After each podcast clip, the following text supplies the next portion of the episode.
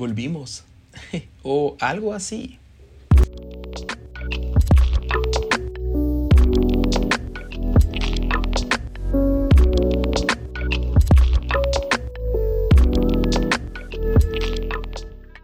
Bienvenidos a su podcast 613. Uf, estoy, estoy medio frío en esto de, de grabar, así que les pido que tengan un poquito de paciencia. Pero sí, bienvenidos a de regreso a su podcast 613, aunque no sé si llamarlo de esta manera. Bueno, más bien, no es una temporada uh, como tal, no es el inicio de la cuarta temporada. Entonces, ya estaba dudando si llamarlo 613 o solamente por el nombre del proyecto. Porque, pues, como algunos de ustedes ya saben, y de hecho está en el título, esto que están escuchando es un pequeño proyecto que, que ya había hecho al término de la segunda temporada y lo había subido en mi Instagram, pero esta vez quise hacerlo aquí en el podcast principal y tal vez lo haga también allá, tal vez lo suba simultáneamente o tal vez no. Uh, pero este pequeño proyecto se llama Entre temporadas porque pues -huh, está entre el término de una temporada y el inicio de la siguiente, que por cierto estoy muy emocionado porque empiece la cuarta temporada, si le soy totalmente sincero, pero al mismo tiempo creo y estoy completamente seguro que este pequeño descanso de entre temporadas cayó en un muy buen momento para mí, porque pues ya han pasado algunas cosas y he tenido como, como mucho trabajo, muchas cosas que hacer, pero quería traer este proyecto que definitivamente de una vez lo digo y como dije, si escuchaste los episodios anteriores en mi Instagram, es muchísimo más casual que los episodios en el podcast. Como concepto, para empezar, como concepto, es, es más como, como platicar con ustedes sobre algo que Dios ha puesto en mi corazón, pero no como un estudio, sino como una plática, como, como si tú y yo fuéramos a un café y, y saliera esta plática, ¿no? Y para esto Dios ha estado poniendo mucho en mi corazón este concepto del cual me estoy agarrando, por así decirlo, para hacer la temática de estos siguientes episodios de este proyecto, que como dije se llama Entre temporadas, pero como subtítulo um, y como temática, libros y canciones o canciones y libros. Y pues sí, de eso van a tratar estos episodios. Quiero quiero poder recomendarte algunos libros que me han ayudado mucho y, y, por qué no, algunas canciones que hayan sido de mucha bendición para mi vida y, y contarte en alguno de estos episodios algunas anécdotas sobre cuando escuché estas alabanzas o leí estos libros o, o cómo Dios habló a mi vida a través de uno o el otro. Y hablar un poquito de todo esto desde un ambiente más casual y, ¿por qué no? Tal vez tú puedas recomendarme algún libro, alguna canción, alguna alabanza que te haya, que te haya sido edificante. Uh, que de hecho apenas me, regalaron un libro que me destruyó el corazón completamente, pero, pero fue demasiado edificante para mi vida. Entonces, ya, libros son muy edificantes, alabanzas obviamente son muy edificantes y y quería hacer esto para, para recomendación y tal vez, solo tal vez, pueda ayudarte un poquito. ¿Me acompañas? Uh, pero sí, y ok, come on. Voy a estar hablando de libros en estos episodios. Así que si me conoces y aunque no me conozcas en persona, creo que si has escuchado el podcast, sabes que obviamente si voy a hacer un proyecto que tenga que ver con libros, tenía que empezar con las crónicas de Narnia. y antes de que te vayas o que pienses, ay, otra vez va a hablar de Narnia, ya va, ya salió, ya salió, ahorita va a salir el león y... Quiero pedirte de favor que, que si te quedas un poquito, dame ese voto de confianza. Trataré de hacerlo dinámico, que no sea tan aburrido, ¿sí? Uh, también, por si alguien dice o piensa, hmm, yo seguía este podcast porque hablaba de la Biblia, no de libros. Libros no son de Dios, la pura Biblia. Bueno, una, expliqué que esto es mucho más casual y dos, empezaré con un versículo bíblico todo este proyecto para que también tenga esa base o por lo menos quiero explicar algo. Y para, para empezar con ese versículo bíblico tengo que explicar un poquito el contexto de, del escritor de este versículo, de este libro en la Biblia, y es Pablo. Tú conoces a Pablo, ¿no? Conocemos a Pablo, conocemos quién fue Pablo, conocemos que antes fue Saulo, que persiguió a la iglesia, y después fue Pablo, ya redimido y sirviendo a Dios. Pablo, que tuvo una vida sirviendo a Dios y, aprendiendo, antes, incluso antes de su conversión, era súper respetado entre los fariseos por, toda la inteligencia que tenía. Ah, y había tenido los mejores maestros, había tenido los mejores este, guías en su vida, incluso él mismo ya era un maestro. Entonces, ya, después se entregó completamente su vida al servicio del Señor y pues pasaron por, pasó por muchas pruebas, ¿no? Conoció muchas personas y, y junto con esas personas, como puede ser ah, Mateo, puede ser Silas, vivieron demasiadas pruebas. Y lo podemos ver eso en el libro de Hechos y también en sus cartas, en las cartas de Pablo, Romanos, Corintios, Efesios, etcétera, etcétera, etcétera. Pero Pablo, cuando ya, ya había vivido toda su vida, ya había pasado por un montón de encarcelamientos, de, pruebas, de, dificultades, Pablo, que ya estaba al borde del final. Él sabía que ya era el final de su carrera, de la buena batalla que había peleado, del camino que había caminado. Sabía que en este encarcelamiento, porque estaba encerrado de nuevo, sabía que de este no iba a salir. No porque Dios no quisiera que, saliera, sino porque sabía que había llegado su hora. Él lo sabía, él, él tenía esa seguridad y pues a través de su relación con Dios podemos saber que ya, él, él podía saber, por así decirlo, ¿no? Pero antes de que llegara su hora definitiva, Pablo escribe esta carta, que es la última carta que él llega a escribir y, y está en segunda de Timoteo. Se le escribe a Timoteo, a su pupilo, a, esa persona que él estaba guiando, del cual era maestro, guía, tutor, consejero, etcétera, etcétera. A su discípulo, a Timoteo, le escribe y le escribe varias cosas. Le escribe varias recomendaciones, le escribe varias, este, como una guianza más para que pueda seguir llevando a cabo este ministerio que tenía Timoteo. Pero al final del libro, en el capítulo 4 de 2 Timoteo, empezando en el versículo 9, también le dice algunas instrucciones personales y le escribe, procura venir pronto a verme, porque Demas me ha desamparado, amando este mundo y se ha ido a Tesalónica. Creciente se fue Galacia y Tito a Dalmacia. Y solo Lucas está conmigo. Toma a Marcos y tráele contigo, porque me es útil para el ministerio. A Tíquico lo envía a Éfeso, y trae, y aquí es la parte que quiero enfocarme, trae cuando vengas el capote que dejé en Troas en casa de Carpo, que vendría siendo como una túnica, un, un harapo que había dejado ahí, porque tenía frío y porque, porque era un, un reflejo de lo que era Timoteo para su vida. No solamente le estaba diciendo que quería el, el, el la túnica para cubrirse del calor, sino de cierta manera le está diciendo a Timoteo, tu, tu compañía, tu amistad, cuando vengas, va a ser reconfortante y va a traer un poco de calor para, para este invierno, para, este, para esta vida. Pero dice, trae el capote que dejé en Troas en casa de Carpo y los libros, mm, mayormente los pergaminos.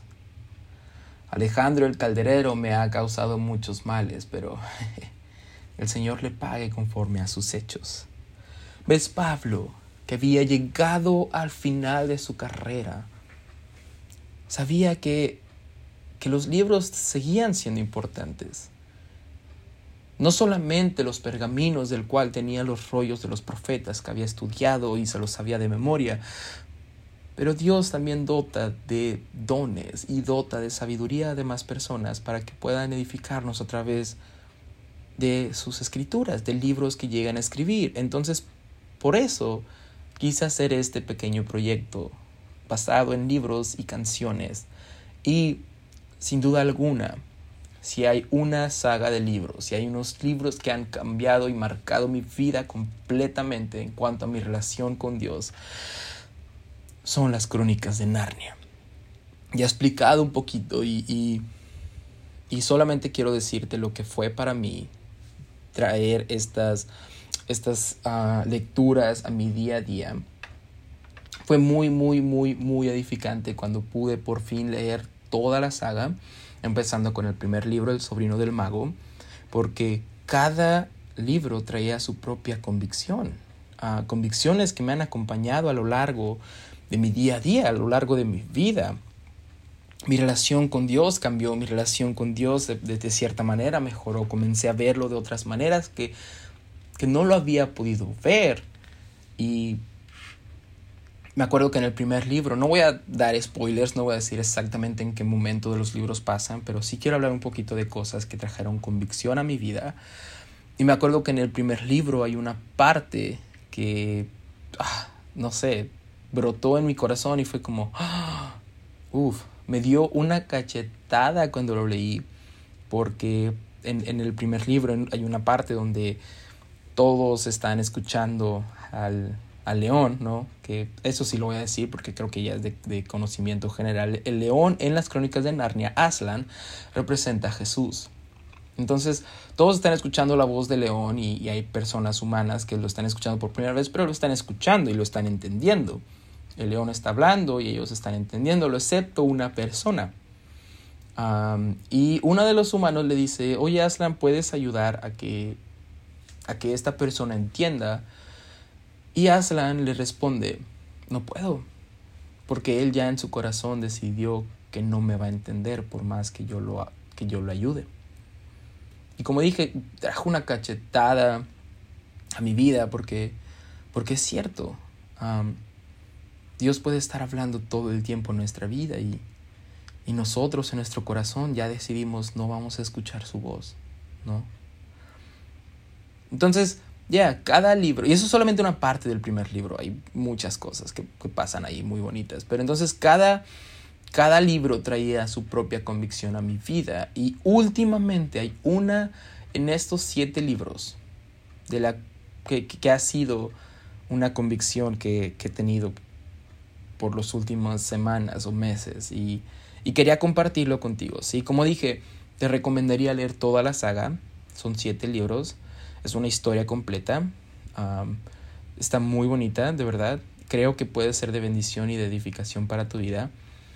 Pero en el libro número 6, La silla de plata, que por cierto ese libro está muy oscuro. Ahí te hablan mucho de, de, de, la maldad, de cómo, cómo, a veces trabaja, de, las cosas que quiere, ¿no? de cómo quiere alejarte de tu propósito de cosas por el estilo.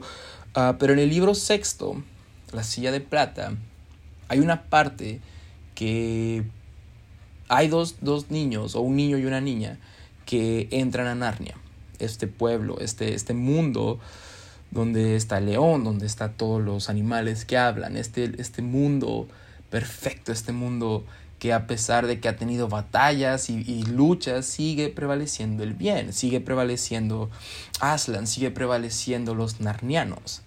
Ah, entran a Narnia y el niño que se llama Eustace, que ya había entrado a Narnia antes, él ya había entrado a Narnia, ah, es alejado de Jill. Jill es una niña que ella no había entrado a Narnia, su primera vez en Narnia, y, ahora ella estaba sola porque a Jill, no, perdón, a, Eustace lo había empujado um, de la cima de una montaña. ¿Quién crees? Un león. Jill era la primera vez que veía a este león, entonces como ella era una niña, arriba de una montaña, en un bosque, enfrente de un león, obviamente tuvo miedo y se fue corriendo a, esconderse y alejarse de este león, ¿no? Entonces, aquí es donde voy a empezar a leer esta parte del libro y con la cual lleva el título este capítulo y lo que ha traído una convicción enorme a, mi vida. Cuando Jill dejó de llorar, insisto, ella se había ido a esconder de la, de la, de la presencia del león que el león representa a Jesús. Pero ella no sabía y era la primera vez que estaba enfrentándose con este león. Pero cuando Jill dejó de llorar, descubrió que sentía una sed terrible. Estaba tumbada boca abajo, así que se incorporó, se levantó y los pájaros habían dejado de cantar. Había un silencio absoluto, a excepción de un sonido débil pero persistente que parecía provenir de no muy lejos. Escuchó con atención y se sintió casi segura de que era el sonido de una corriente de agua. Entonces Jill tiene, tiene sed y, está en medio del bosque y de repente en su sed comienza a escuchar que a lo lejos hay una corriente de agua. Entonces comienza a caminar para buscarla. y, comenzó a correr y correr y correr y correr y correr de manera que llegara a ese lugar. Y cuando llegó, vio la fuente, vio el estanque donde estaba el agua, pero en lugar de correr desesperadamente a tomar agua, se quedó inmóvil, se quedó paralizada y con justa razón, porque se dio cuenta al levantar la mirada que León estaba justo a las orillas del el estanque. Entonces pues ella no quiso, no quiso ir directamente al, al estanque y se quedó pensando, ok, ya estoy enfrente de él.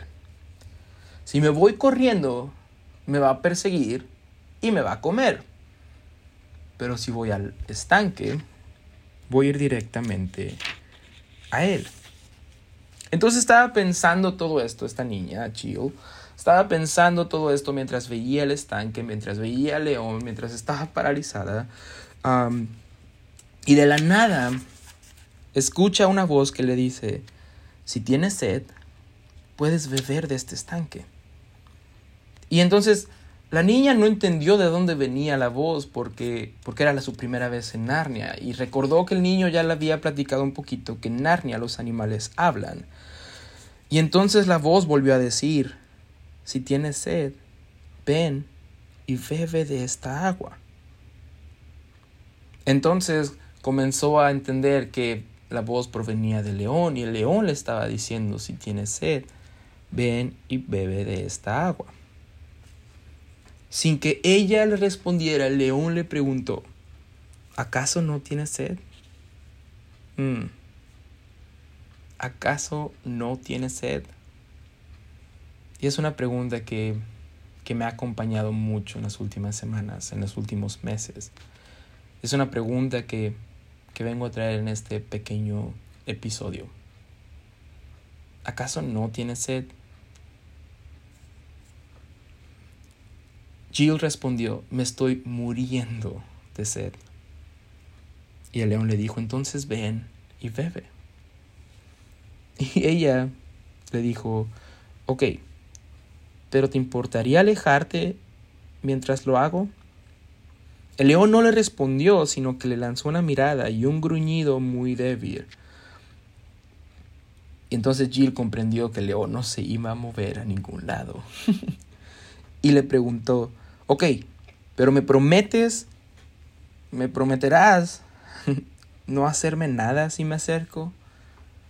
Y el león le respondió, niña, yo no hago promesas que no puedo cumplir.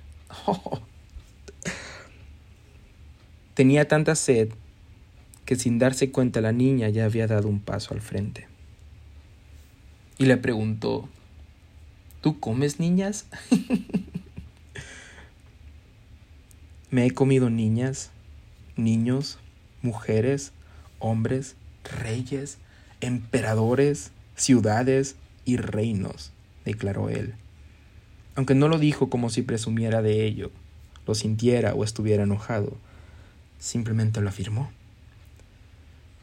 Y la niña le dijo, no me acerco, a, no me atrevo a acercarme a beber. En ese caso morirás de sed, le dijo el león. Y Jill, dando un salto, exclamó, Supongo que tendré que ir a buscar otro arroyo, otro estanque. Y el león le dijo, es que no hay otro estanque. Jill, aunque no conocía al león, no dudó de las palabras del león. porque nadie que haya contemplado ese rostro hermoso puede nunca dudar de las palabras que salen de su boca. Entonces se acercó, se arrodilló y comenzó a tomar agua con la mano. Y era el agua más fría y reconfortante que había probado nunca, y no era necesario beber gran cantidad, porque aplacaba la sed al instante. Antes de probarla, su intención había sido apartarse corriendo de León en cuanto hubiera terminado de beber, pero, pero después ya no quería irse. Y el león incluso la invitó y le dijo, ven. Y ella fue, sin pensarlo dos veces.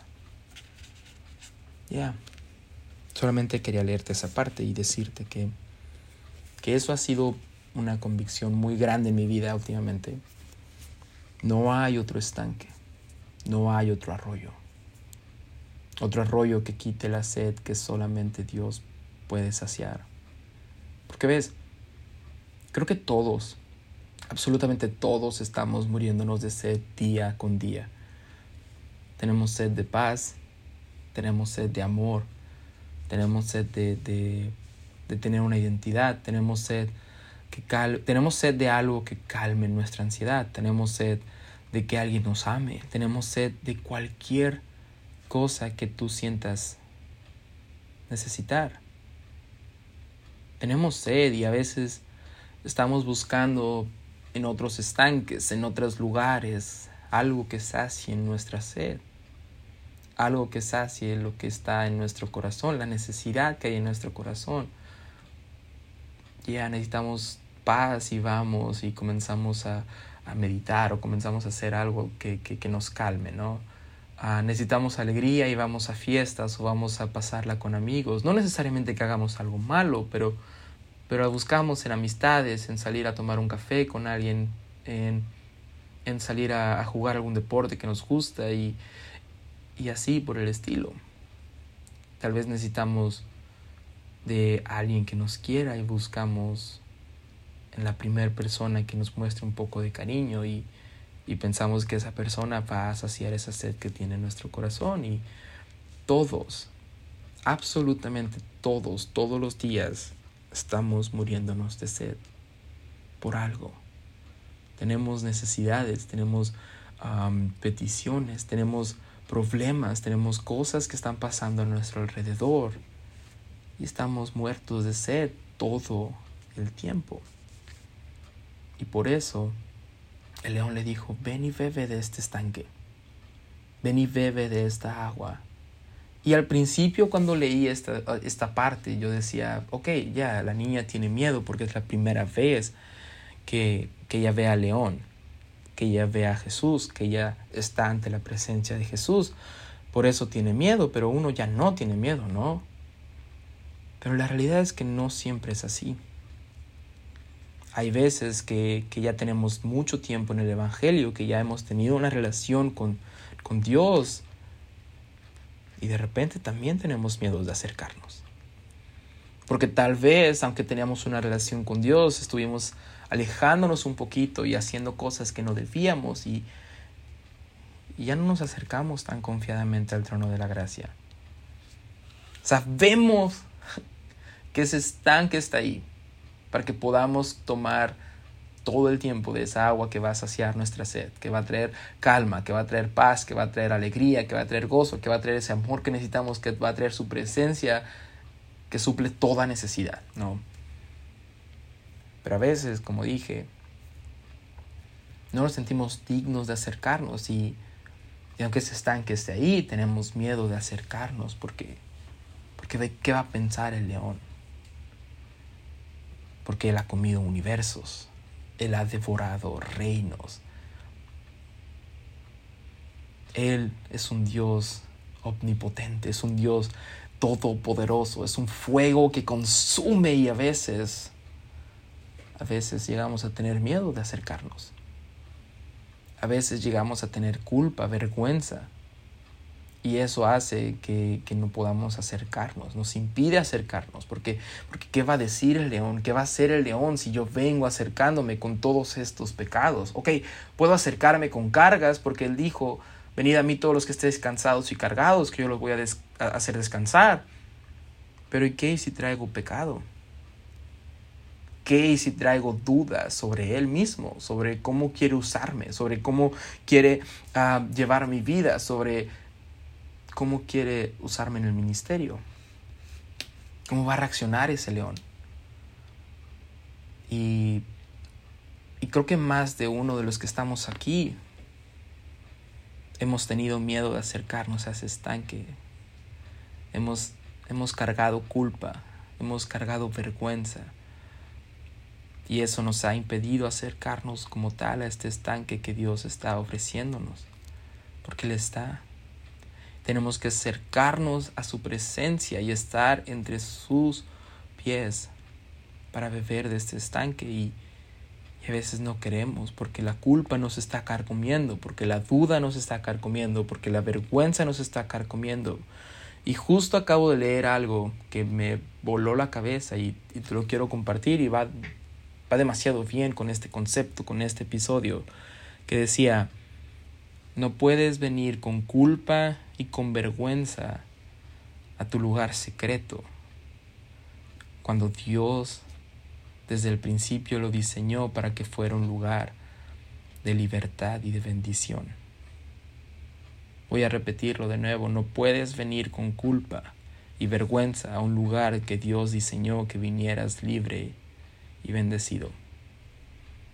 Eso quiere decir que cuando tú, aunque cargues esa culpa, aunque cargues esa vergüenza, aunque te hayas alejado, aunque hayas cometido algo, tú puedes venir y acercarte como dice la Biblia, confiadamente al trono de la gracia, el trono, el estanque, donde puedes beber esta agua, puedes tener el perdón que quieres, puedes ser libre de aquello que está azotando tu vida, puedes beber de esta agua que te dará y que te saciará y no volverás a tener sed, pero vendrás de nuevo porque es un agua que queremos tomar todo el tiempo.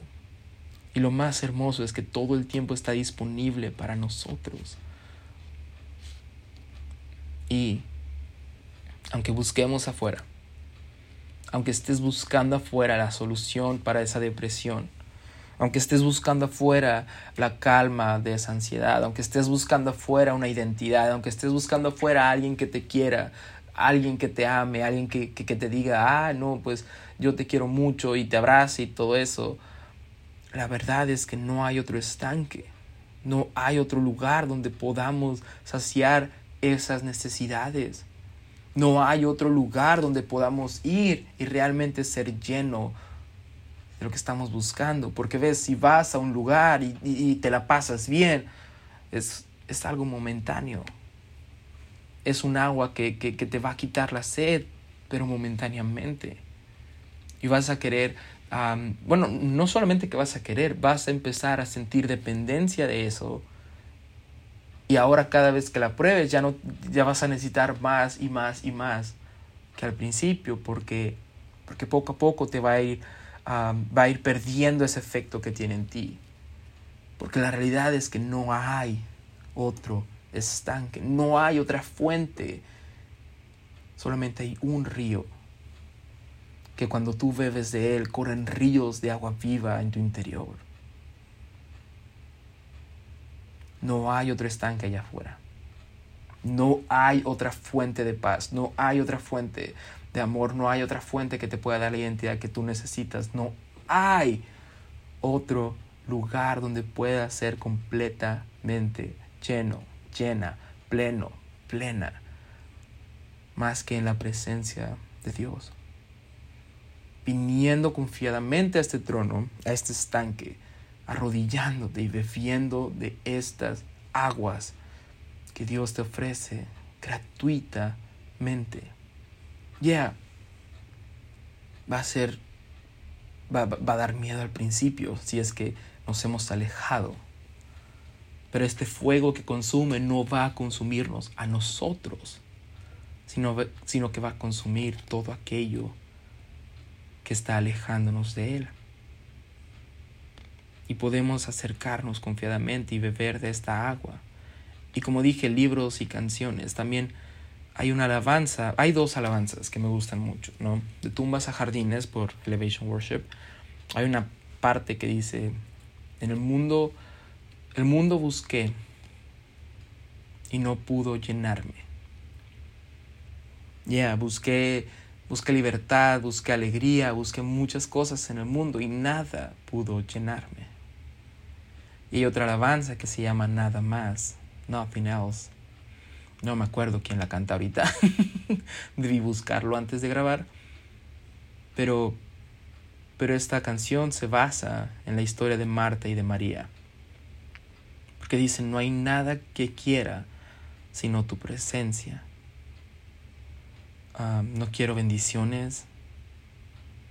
No quiero nada. Solo quiero estar en tu presencia. Y, la historia de Marta y María decía que, Jesús llega a la casa de estas dos hermanas y Marta, al percatarse de que es Jesús, comienza a trabajar y a servirle y a hacer un montón de cosas hasta que se da cuenta que su hermana no está haciendo nada. Y le dice, Jesús, dile algo a mi hermana. Yo estoy trabajando y ella no está haciendo nada. Y Jesús le dice, afanada, afanada Marta. María encontró la buena parte, la mejor parte, encontró mi presencia, encontró el estanque y se dio cuenta de que no hay otro estanque. Se dio cuenta de lo que soy y no va a dejarlo ir. Porque cuando encontramos el estanque, cuando encontramos esta agua, cuando bebemos de esta agua, cuando disfrutamos de esta presencia, nos damos cuenta que no hay otro estanque y no queremos ir a buscar otro estanque, no queremos ir a buscar otra cosa, queremos disfrutar y estar aquí. Y como en la historia, Jill tenía pensado, ok, voy a acercarme, voy a beber y me voy a ir corriendo. Pero cuando bebes de esta agua, cuando bebes de este estanque, ya no te quieres ir porque sabes que fuiste diseñado para estar bajo sus pies, para estar viviendo de esta agua, para estar disfrutando de todo lo que Dios quiere darte a través de su presencia, porque donde está el Espíritu de Dios, ahí hay libertad. Y no quieres irte realmente de este estanque, de esta fuente, de esta agua. Pero tienes que llegar a la realización de que no hay otro estanque que pueda saciarte, que pueda llenarte. Y aunque yo ya lo entendía, se, se, me hizo muy claro cuando lo leí en esta historia. Porque a veces necesitamos verlo en un ejemplo más claro y creo que Dios puede hablarnos en esos ejemplos a través de libros, canciones, incluso de experiencias de otras personas. Y ese es el motivo de este proyecto. Traer cosas que estoy seguro que tú y yo ya conocemos y ya sabemos, pero a veces no podemos entenderlo como tal y, y un libro, una alabanza nos puede ayudar a entenderlos de mejor manera. Como a mí me hizo entender que no hay otro estanque.